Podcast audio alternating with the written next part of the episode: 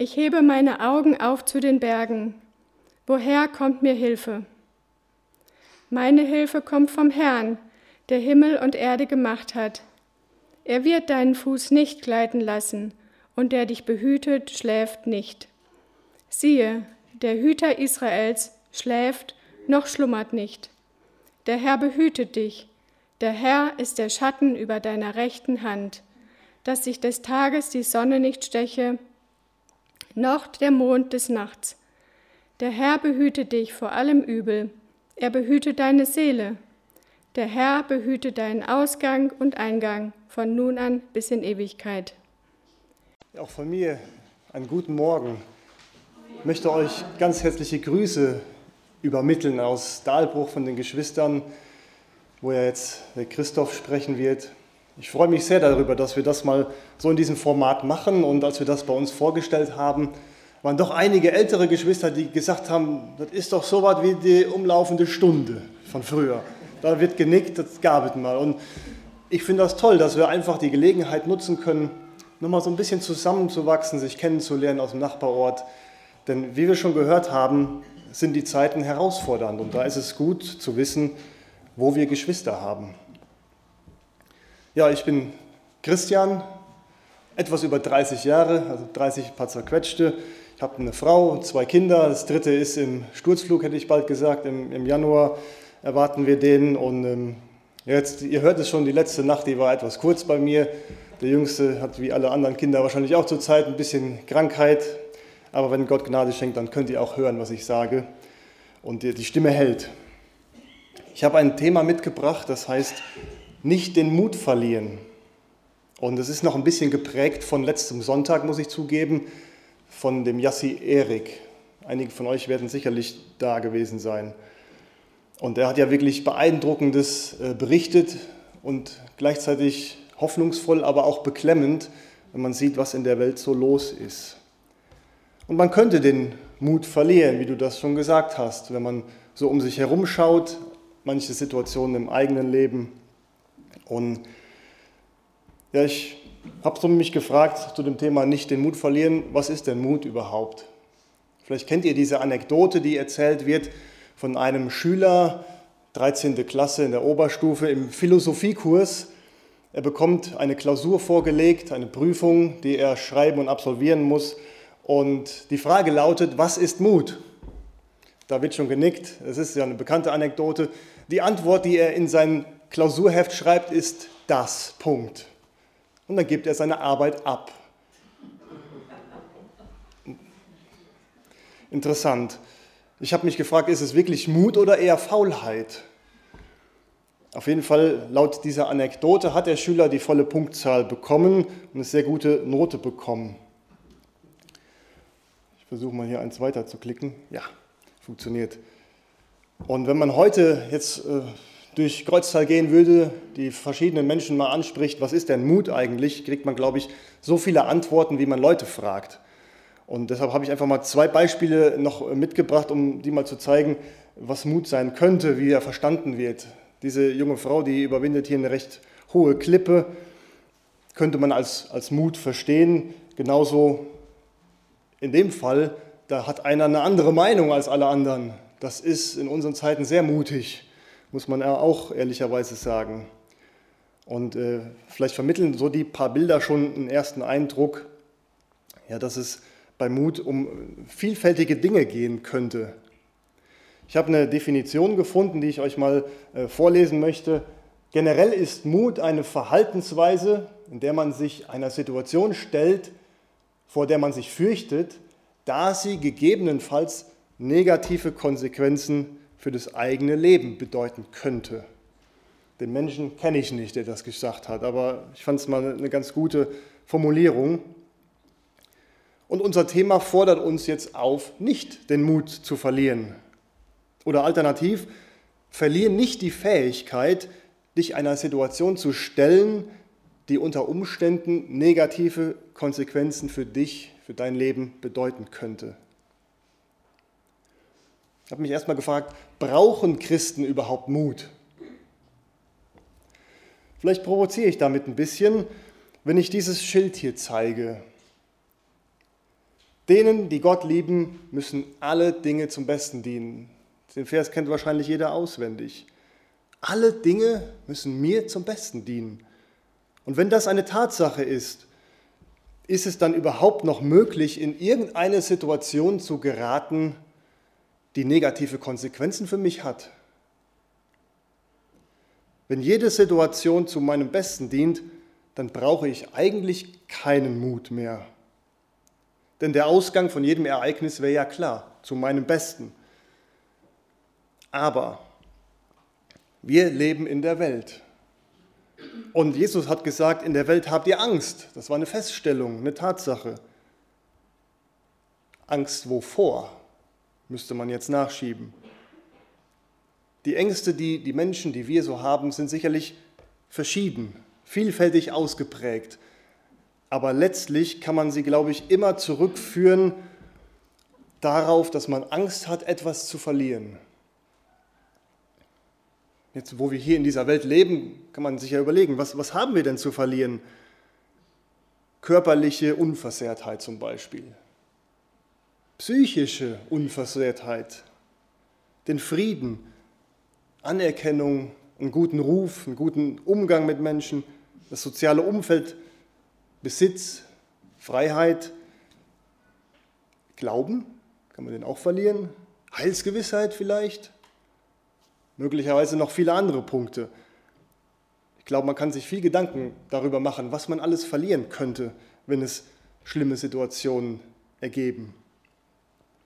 Und um sich Situationen zu stellen, in denen eine dieser Dinge gefährdet scheint oder verloren gehen könnte, da braucht man definitiv Mut, denn niemand möchte gerne etwas verlieren. Ich zumindest nicht. Also ist die Frage, brauchen wir jetzt als Christen Mut oder nicht? Es ist ja ein gewisses Spannungsfeld, das wir da sehen.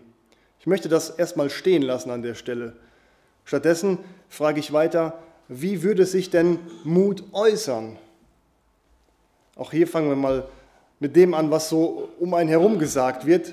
Manche Menschen sagen das da. Angst entsteht im Kopf, Mut aber auch, also stell dich nicht so an. Entscheide einfach mutig zu sein und dann geht das. Oder man sagt auch, nimm all deinen Mut zusammen. Man würde also sich einfach entscheiden, mutig zu sein und dann macht man irgendwas Waghalsiges, vor dem man sich fürchtet. Dabei kann dann sowas rauskommen. Das ist ja dumm, eine Mutprobe und unsinnig. Da hat der Mut keine wahre Quelle, keine, keinen richtigen Grund und ist nicht solide. Was ich lieber machen möchte, ist, biblische Begebenheiten anschauen. Wir schauen uns ein paar Personen an, die ihr alle kennen werdet. Zum Beispiel den hier. Eine für mich der rührendsten Geschichten von Abraham aus 1. Mose 22. Als sie aber die Stelle erreichten, die Gott Abraham genannt hatte, baute Abraham einen Altar und dann schichtete er das Holz auf, fesselte seinen Sohn und legte ihn auf den Altar oben auf das Holz. Da fehlen mir die Worte. Der muss Mut gehabt haben. Oder Mose. Jahweh sagte zu Mose, was schreist du zu mir? Sag den Israeliten, sie sollen aufbrechen und heb deinen Stab hoch und streck deine Hand über das Meer. Ich spalte es, damit die Israeliten auf dem Trockenen ins Meer hineingehen können. Da muss man mutig sein, um da reinzugehen.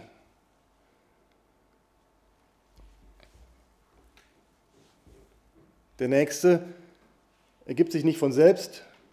Das ist Josua und Mose.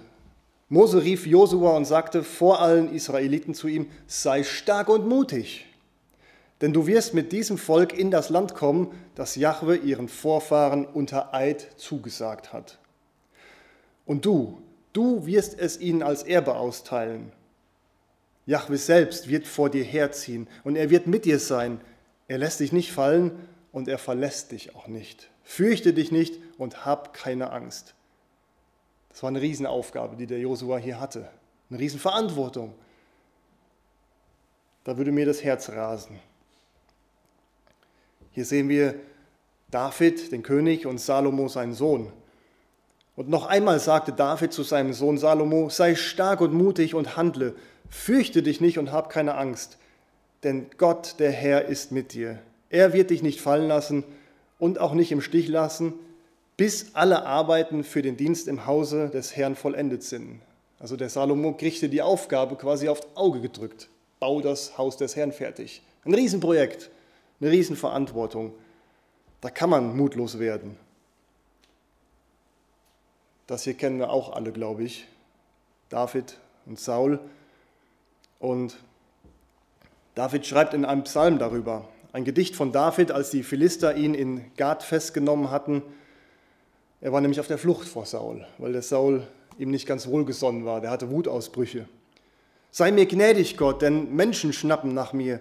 Den ganzen Tag bekriegen und bedrängen sie mich. Meine Feinde drängen ständig auf mich ein. Viele bekämpfen mich von oben herab. Doch wenn ich Angst habe, dann vertraue ich auf dich, auf Gott, dessen Wort ich rühme. Auf Gott vertraue ich und habe keine Angst. Wenn man diese Bilder vor sich Revue passieren lässt, dann sind das für mich unmögliche Situationen, die Menschen aushalten müssen. Das sind absolut negative Konsequenzen, die daraus entstehen könnten. Also die Frage, was hat Abraham geholfen, diesen Berg der Opferung emporzusteigen? Ich wäre auf dem Berg zusammengebrochen. Was hat Mose, den Schritt durchs Schilfsmeer zu wagen, geholfen? Was hat David in seiner Verfolgung geholfen, nicht den Lebensmut aufzugeben? Und David stellt es eben schön heraus in seinem Psalm. Es gibt nämlich einen ganz starken Zusammenhang zwischen Mut und Vertrauen. Und das drückt dieses Bild ganz schön aus. Mose vertraute Gott als Person. Er lernte Yahweh kennen, im Dornbusch zum Beispiel. Ich bin, ich werde immer sein, derselbe gestern, heute und ewig. Und auch Abraham vertraute Gott und seinem Wort.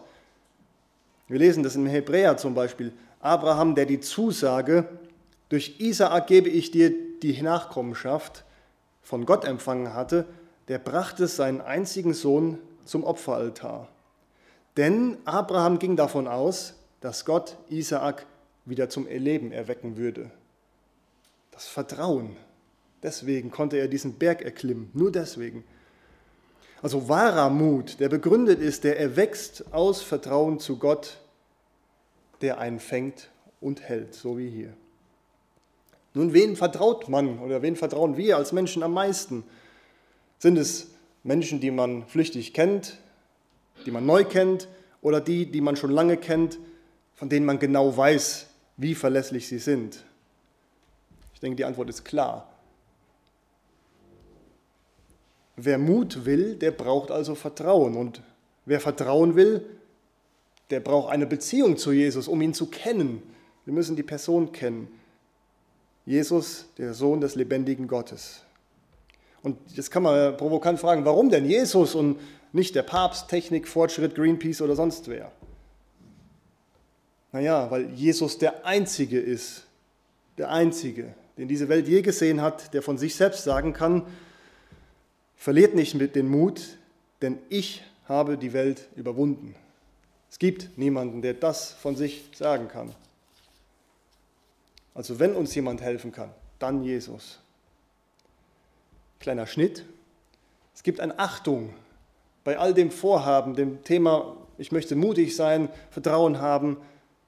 Es gibt einen Widersacher, den dürfen wir nicht verschweigen. Jemand möchte dir und mir den Mut rauben und er möchte uns zum Aufgeben bringen. Kurz vor der Gefangennahme von Jesus, da richtete Jesus noch ein prophetisches Wort an Petrus. Er sagte, Simon, Simon, der Satan hat euch haben wollen, um euch durchsieben zu können wie den Weizen. Doch ich habe für dich gebetet, dass du deinen Glauben nicht verlierst. Wenn du also später umkehrst und zurechtgekommen bist, dann stärke den Glauben deiner Brüder.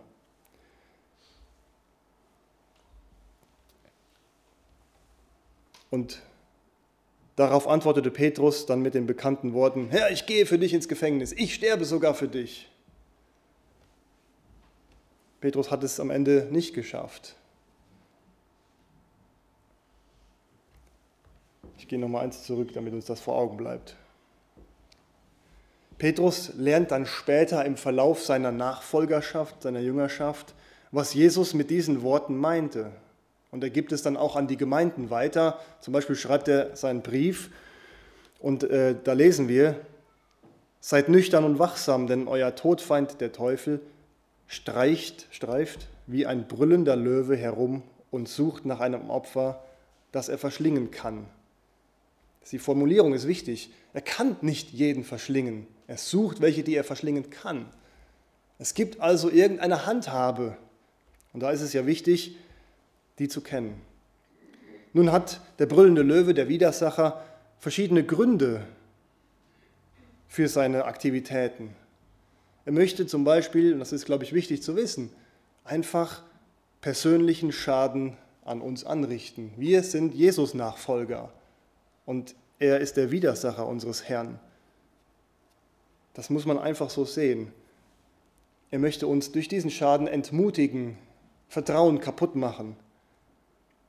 Wir sollen uns von Gott abwenden, das ist sein Ziel. Und er möchte auch verhindern, dass Gott durch unser Leben geehrt wird. Denn letztendlich geht alles darum, dass Gott geehrt wird. Er möchte auch verhindern, dass wir zum guten Einfluss auf andere Menschen nehmen. Also nüchtern sein und wachsam sein bedeutet zu erkennen, wo eben der Widersacher seine Fallstricke ausgelegt hat, wo er und wie er uns zu Fall bringen möchte. Das sind oft nicht die offensichtlichsten Dinge. Das wäre ja einfach, den könnte man ja aus dem Weg gehen. Fallstricke sind für mich versteckte Fallen, die man nicht direkt sieht. Und wie die aussehen könnten, da brauchen wir Gottes Weisheit, die müssen wir uns immer wieder neu schenken lassen, zu sehen, wo denn da Fallstricke sind, dass wir um sie herum geführt werden durch seinen Geist und da sensibel sind, wie sein Wort uns da auch führt. Ich habe ein paar Beispiele auf verschiedenen Ebenen. Auf der ersten Ebene, das ist die natürliche Wahrnehmung, unser natürliche, natürliches Leben, sag ich mal. So ein Fallstrick können zum Beispiel Menschen sein, ob man es glaubt oder nicht. Wenn ich Ablehnung erfahre, kann ich frustriert werden oder verletzt werde von lieben Menschen vielleicht wiederkehrend, wiederholt im Leben schwere Verletzungen erfahre, Enttäuschung, wenn ich mich jemandem anvertraue und ich werde mit Füßen getreten, wenn man Partnerschaft, Partner sucht und es gelingt nicht, wenn andere Menschen sich uns gegenüber schlimm verhalten, das kann ein Fallstrick sein. Es kann passieren, dass mir das so wichtig ist, dass mein ganzes Leben darunter zerbricht. Es gibt Ereignisse, die mir oder meinem Bekanntenkreis widerfahren, zum Beispiel Tod, Krankheit, ich kann meine Arbeit verlieren, meine Familie könnte zerbrechen, solche Dinge. Wenn das für mich so wichtig, das Wichtigste auf der Welt ist, dann kann auch ich darunter zerbrechen. Es kann dazu führen, dass ich aufgebe. Oder allgemein Erkenntnisse, die uns als Menschen mit unserer Ohnmacht über das Leben konfrontieren, dass es uns zerrinnt unter den Händen und wir keine Kontrolle haben. Es sind Ereignisse, die uns persönlichen Schmerz und Verlust bringen. Und die zwingen uns ja auf Wege, die wir gehen müssen, die wir nicht gehen wollen, die vielleicht auch unsere Kraft, unsere Kapazität übersteigt. Auf einer zweiten Ebene gibt es die geistliche Realität, in der wir leben. Zum Beispiel, wenn ich Zweifel an Gottes Person habe, dann kann das mich dazu bringen, dass ich es einfach sein lasse mit dem Glauben. Es gibt Menschen, die haben so sehnliche Wünsche, die bitten Gott immer wieder um diesen einen Wunsch, er wird ihnen nicht gewährt und dann wenden sie sich ab. Oder Zweifel an Gottes Wort. Genauso kann es aber auch Unkenntnis über Gott sein, dass ich nicht weiß, wie er ist, vielleicht weil ich zu abgelenkt bin. In unserer Welt ist Ablenkung ein Riesenthema. Du hattest eben davon gesprochen, einen Raum zu schaffen, wo wir uns auf Gott konzentrieren können. Nun, wie kommen diese Ereignisse zustande, die ich jetzt aufgezählt habe? Es können Umstände sein, die einfach außerhalb von unserem Verständnis sind. Da passieren in dieser Welt einfach Dinge, die wir gar nicht durchschauen. Wir sind aber einfach nur Betroffene. Es kann genauso sein, dass es Fehler sind, die wir selbst gemacht haben. Ich kann von Fehlern Lieder singen. Ich weiß nicht, wie es bei euch ist. Schlechte Entscheidungen, die man getroffen hat. Manchmal hat das mit Sünde zu tun. Und dann wird man frustriert. Ich habe es wieder nicht geschafft. Was will Gott mit einem wie mir? Und ich glaube, das kann gefährlich werden, wenn man da stehen bleibt. Dann dürfen wir uns aber von der Bibel trösten lassen. Gott arbeitet noch an dir. Er hat dich nicht aufgegeben und er wird dich auch nie aufgeben. Das ist eine feste Zusage, dass Gott noch nicht mit dir und mir fertig ist. Er wird uns ans Ziel bringen, egal wie groß die Schuld ist. Denn ich bin ganz sicher, sagt Paulus, dass Gott das gute Werk, das er in euch angefangen hat, auch weiterführen wird. Und an dem Tag, an dem Christus wiederkommt, wird er es vollenden. Denn ihr alle habt Anteil an der Gnade. Davon leben wir. Ein dritter Punkt ist, es könnten auch wirklich böse Pläne anderer sein, die zu solchen schlimmen Situationen in unserem Leben führen. Versuchung, Anfechtung, das sind eben diese Fallstricke des Widersachers. Und das kennt Paulus auch sehr gut. Die bösen Pläne gegen ihn und gegen seinen Dienst. Und er schreibt dann, von allen Seiten werden wir bedrängt, aber wir sind nicht erdrückt. Wir sind oft ratlos, aber nicht kopflos. Wir werden verfolgt, sind aber nicht verlassen. Wir werden niedergestreckt, aber gehen nicht zugrunde. Und die entscheidende Frage, die dann zu stellen ist, wie kann man mutig bleiben? Ich hatte es eben schon mal angezeigt. Gott aber, von diesem aber hat Paulus gesprochen. Gott steht darüber und Gott hat ein aber, auch in deinem und meinem Leben, gegenüber allen herausfordernden Situationen, mit denen wir konfrontiert sind. Ich möchte aus dem zweiten Korintherbrief, Kapitel 4, den Vers 16 und ein paar folgende lesen und mich darauf konzentrieren. Und Paulus sagt hier, deshalb verlieren wir nicht den Mut, denn wenn wir auch äußerlich aufgerieben werden, so werden wir doch innerlich jeden Tag erneuert. Denn die kleine Last unserer gegenwärtigen Not, die schafft uns ein unermessliches, ewiges Gewicht an Herrlichkeit. Uns, die nicht auf das Sichtbare starren, sondern nach dem Unsichtbaren Ausschau halten denn alles Sichtbare vergeht nach kurzer Zeit. Das Unsichtbare ist aber ewig. Das passt sehr gut zu dem Lied, was wir eben gesungen haben. Und diese Perspektive, die ist so notwendig. Der Paulus und seine Mitstreiter waren keine, die ihre Zeit nur in irgendwelchen Hörsälen und Diskussionen verbracht haben. Die scheuten zwar nicht die Dispute, die theologischen, aber sie standen auch voll im Leben. Die haben wirklich alles erlebt. Und all diese Dinge, Bedrängnis, niedergedrückt sein und angegriffen werden, das hat ja Potenzial, Menschen wirklich zu zerstören, auch uns. Dinge, die passieren, können uns einfach überfordern. Und das können wir schon aus der Tatsache nehmen, dass Paulus selbst schreibt, deshalb verlieren wir nicht den Mut. Die Dinge, die passiert sind, die haben das Potenzial, uns den Mut zu rauben. Und das ist damals wie heute nicht anders. Aber diese Dinge sind halt nicht das Ende. Das ist die gute Nachricht, die uns die Bibel hier gibt. Diese Dinge haben nie das letzte Wort.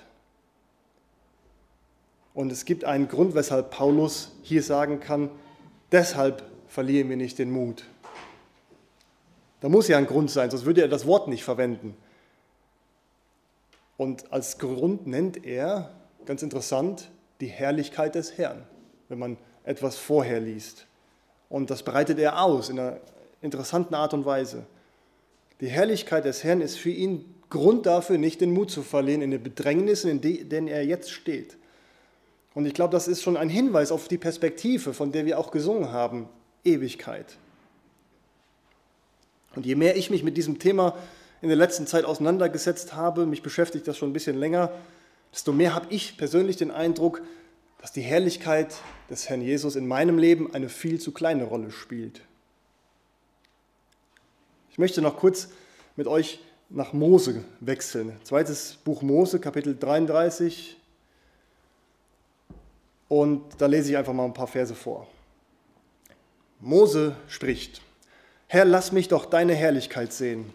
Und Gott antwortete, ich selbst werde all meine Güte an dir vorüberziehen lassen und den Namen Yahweh vor dir ausrufen. Dann sagte er, du kannst mein Angesicht nicht sehen, denn kein Mensch, der mich sieht, bleibt am Leben. Yahweh sagte weiter, pass auf, hier auf dem Felsen ist ein Platz bei mir, da kannst du stehen. Wenn dann meine Herrlichkeit vorüberzieht, dann werde ich dich in einen Felsspalt stellen und meine Hand als Schutz über dich halten, bis ich vorübergegangen bin. Und dann werde ich meine Hand wegnehmen und du kannst mich von hinten sehen, aber mein Gesicht darfst du nicht sehen. Jetzt lasse ich ein bisschen was aus. Als Mose vom Berg später herabstieg, da hatte er die beiden Tafeln der göttlichen Urkunde in seiner Hand. Er wusste aber nicht, dass durch das Reden mit Gott seine Gesichtshaut zu leuchten begonnen hatte. Aaron und all die Israeliten sahen das Leuchten auf der Gesichtshaut Moses und fürchteten sich, in seine Nähe zu kommen. Als er ihnen alles gesagt hatte, verhüllte er sein Gesicht in einem Tuch. Und Paulus erklärt jetzt dazu ein bisschen was. Er sagt nämlich, der Dienst von Mose, der war eben durch den Buchstaben gekennzeichnet, also durch das Gesetz. Der Buchstabe, das Gesetz, wissen wir, bringt den Tod, weil eben alle Menschen Sünder sind, ausnahmslos. Da ist keiner, der Gutes tut. Aber schon der Dienst für das Gesetz, der mit den Buchstaben in Steintafel eingraviert war und der den Tod am Ende brachte, hatte so eine herrliche Ausstrahlung, dass Moses Gesicht geleuchtet hat. Das können wir uns ja gar nicht vorstellen irgendwie. Also ich habe noch keinen gesehen, dessen Gesicht geleuchtet hat. Aber was muss das schon für ein Gefühl oder ein Eindruck gewesen sein, was die Israeliten da wahrnehmen konnten an Mose? Und die Israeliten konnten ihn ja nicht mehr anschauen deswegen. Aber diese Herrlichkeit verging mit der Zeit. Dieses Strahlen, dieser Abglanz der Herrlichkeit verlosch. Welche Herrlichkeit muss dann erst der Dienst, der nicht mehr im Buchstaben des Gesetzes geschieht haben, sondern der in der Kraft des Geistes geschieht, haben? Wenn schon dieser alte Dienst so eine Herrlichkeit hatte, was für eine Ausstrahlung wird das dann erst sein?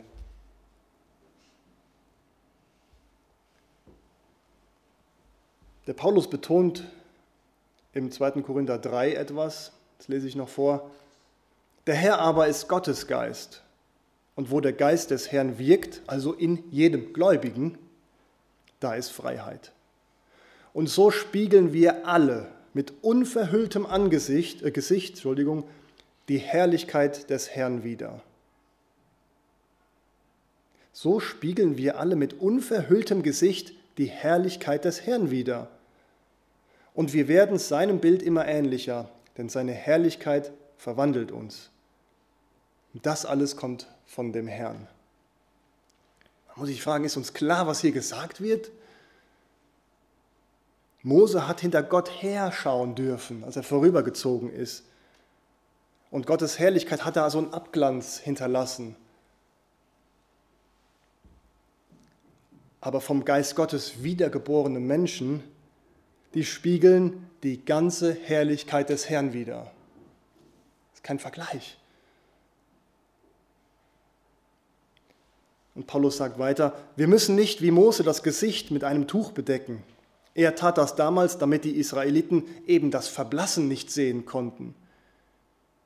Dieser herrliche Abglanz, die vom Geist herausstrahlt, die bleibt bestehen. Denn Gott, der einst dem Licht befahl, aus der Finsternis aufzuleuchten, der hat es auch in unserem Herzen aufleuchten lassen, sodass wir die strahlende Herrlichkeit Gottes in Jesus Christus erkennen. Und hier sind wir jetzt beim entscheidenden Punkt angekommen. Das Erkennen der strahlenden Herrlichkeit Gottes in Jesus. Das ist es, worum es geht. Es ist ein Schatz, sagt Paulus. Und diesen Schatz trägt Paulus und auch wir in einem zerbrechlichen Gefäß. vielleicht so ein altes Tongefäß, so schreibt er. Und damit meint er sein Leben. Das Leben ist zerbrechlich, das wissen wir alle. Sowohl physiologisch als auch psychologisch. Es ist zerbrechlich. Und diese Zerbrechlichkeit, die dient einer höheren Sache. Das ist interessant. Nein, sie dient eigentlich einer höheren Person. Denn dieser Schatz ist eben eine Kraftquelle, wie Paulus sagt, die Gott schenkt. Und immer da, wo zerbrechliche, schwache Christen sind, die aber trotzdem nicht ganz zerbrechen, ja, wie Paulus sagt, wir sind bedrängt, aber nicht zerstört. Wo das passiert, da wird bezeugt, dass es Gottes Kraft ist, die einen Christen durchträgt und erhält. Das heißt nicht, dass es für Christen leicht ist, durch Situationen durchzukommen, aber es wird bezeugt, der Herr trägt die Seinen durch, bis ans Ziel, so wie wir es gelesen haben. Und das ist das Entscheidende. Und geehrt wird Gott dadurch. Weil wir zu Jesus gehören, werden wir als Lebendige ständig dem Tod ausgeliefert, sagt Paulus, damit sein Leben auch an unserem sterblichen Körper offenbart wird. Also diese schwierigen Situationen, von denen ich eben gesprochen habe, die haben einen Grund. Die dienen auch dazu, dass wir in dieser minimalen oder nicht vorhandenen Kraft, die wir haben, uns ganz auf den Herrn verlassen und sagen, ich kann es nicht, Herr, hilf mir, tu du es. Und er uns durchträgt, bis wir bei ihm sind oder er wiederkommt. Und das ehrt Gott. Daran wird sichtbar, dass die Kraft des lebendigen Sohnes Jesus in uns wirkt, der uns trägt. Es geht also in jeder Situation des Lebens darum, dass Gott geehrt wird, nicht, dass ich leicht hindurchkomme. Und das ist genau der Kampf zwischen dem Geist und dem Fleisch, den Paulus ja auch beschreibt. Wir möchten eigentlich ungern Not und Leid aushalten und haben, das ist ja auch ganz klar. Aber Gott wird oft am ehesten da geehrt, wo Menschen schwach sind, sich aber ganz auf den Herrn verlassen. Es ist nicht so einfach. Und ja, der Paulus hat da viel von erlebt. Wir biegen jetzt auf die Zielgerade ein. Was hilft jetzt nicht, den Mut zu verlieren?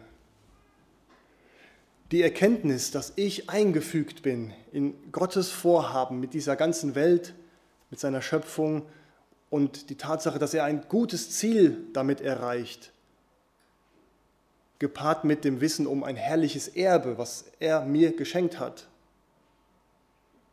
Das hilft mir, mich selbst einzuschätzen in so einer Situation und zu wissen, ich bin nicht der Nabel der Welt es geht mir vielleicht schlecht, ich habe schlimme Situationen und ich darf wissen, Gott wird mich durchbringen. Es wird vielleicht leidvoll sein, ja, das hat Jesus ja verheißen. Aber Gott kommt zu seinem herrlichen Ziel und vielleicht wird er dadurch auch verherrlicht und geehrt, wenn ich mich mit meiner Schwachheit auf ihn verlasse. Und das Ziel ist eben nicht diese Welt, sondern die neue Erde, der neue Himmel, die Unvergänglichkeit, da, wo wir in der leibhaftigen Gegenwart unseres Herrn sein werden. Nun, wie konnte Paulus diese immerwährenden Angriffe, seine Schwäche, die Not aushalten? Das, man kann jetzt sagen, ja, der hat da gut reden da vorne, der erzählt hier einfach nur, hat er schon erlebt mit seinen 30 Jährchen. Ist so. Ich habe fast nichts erlebt. Und das größte Leid, das ich erlebt habe, ist, dass ich mal eine Stunde aufs Essen warten musste, mal dumm gesprochen. Ja, Entschuldigung, aber es gibt Menschen, die haben wirklich schlimme Situationen zu erleben, Geschwister. Und der Paulus war auch einer von denen. Und Paulus gibt uns ganz praktische Tipps mit. Er sagt zum Beispiel den Philippern was dazu, Kapitel 4. Da schreibt er, dass er gelernt hat, mit allem zu leben. Also Übung. Es ist ein Prozess des Reifens, dass man auch solche Dinge aushalten kann, die schwer sind. Und der Schlüssel zu diesem Prozess ist eben, den Fokus auf die Herrlichkeit unseres Herrn, den Herrn Jesus vor Augen zu haben, wie er ist. Nicht nur, was er getan hat, wie er ist, seine Person. Und das kann man praktisch in drei Schritte überführen, die Paulus hier sagt. Es geht um tägliche Erneuerung. Die schreibt er den Korinthern. Wir brauchen täglich die Erfrischung unseres Geistes auch wenn der äußere Mensch unter Bedrängnis ist oder auch das Mentale, brauchen wir die Erneuerung und die kommt aus seinem Wort. Die kommt aber auch von den Liedern, die wir uns gegenseitig zusingen, von den Gemeinschaften, dem gemeinsamen Gebet. Der zweite Punkt ist der überschwängliche Ausgleich in der Ewigkeit. Den kannte Paulus. Er sagt, das, was wir jetzt hier erleiden, ist nichts im Gegensatz zu der Herrlichkeit, die uns erwartet. Ganz persönlich, jeden Einzelnen. Und das Dritte ist eben eine Frage der Perspektive. Es ist wichtig, nicht bei den Nöten stehen zu bleiben, sondern Gott in seinem Handeln zu sehen. Gebt dem Wort des Christus viel Raum in euch und lasst es so seinen ganzen Reichtum entfalten. Belehrt und ermahnt euch gegenseitig mit aller Weisheit. Und weil ihr mit Gottes Gnade beschenkt seid, singt Gott aus vollem Herzen Psalmen, Lobgesänge und geistliche Lieder. So empfiehlt es Paulus den Kolossern. Ich denke, das gilt für uns alle auch. Und es ist so wichtig, dieser Vers, finde ich, denn es kann die Zeit kommen, wo man selbst so zerbrechlich wird, dass man sich selbst gar nicht mehr hinsetzen kann und die Bibel lesen kann für diese tägliche Erneuerung, die wir doch brauchen. Vielleicht ist man aus Krankheitsgründen nicht mehr in der Lage. Und dann brauchen wir Brüder und Schwestern, die es uns zusingen, die es uns zusprechen, die uns besuchen. Das ist wichtig. Ich möchte zum Schluss noch einen Vers lesen aus dem ersten Petrusbrief, der Gott, von dem alle Gnade kommt, hat euch durch Christus berufen, für immer in seiner Herrlichkeit zu sein. Er selbst wird euch nach dieser kurzen Leidenszeit aufbauen, stärken, kräftigen und auf festen Grund stellen. Ich bitte euch noch aufzustehen zum Gebet.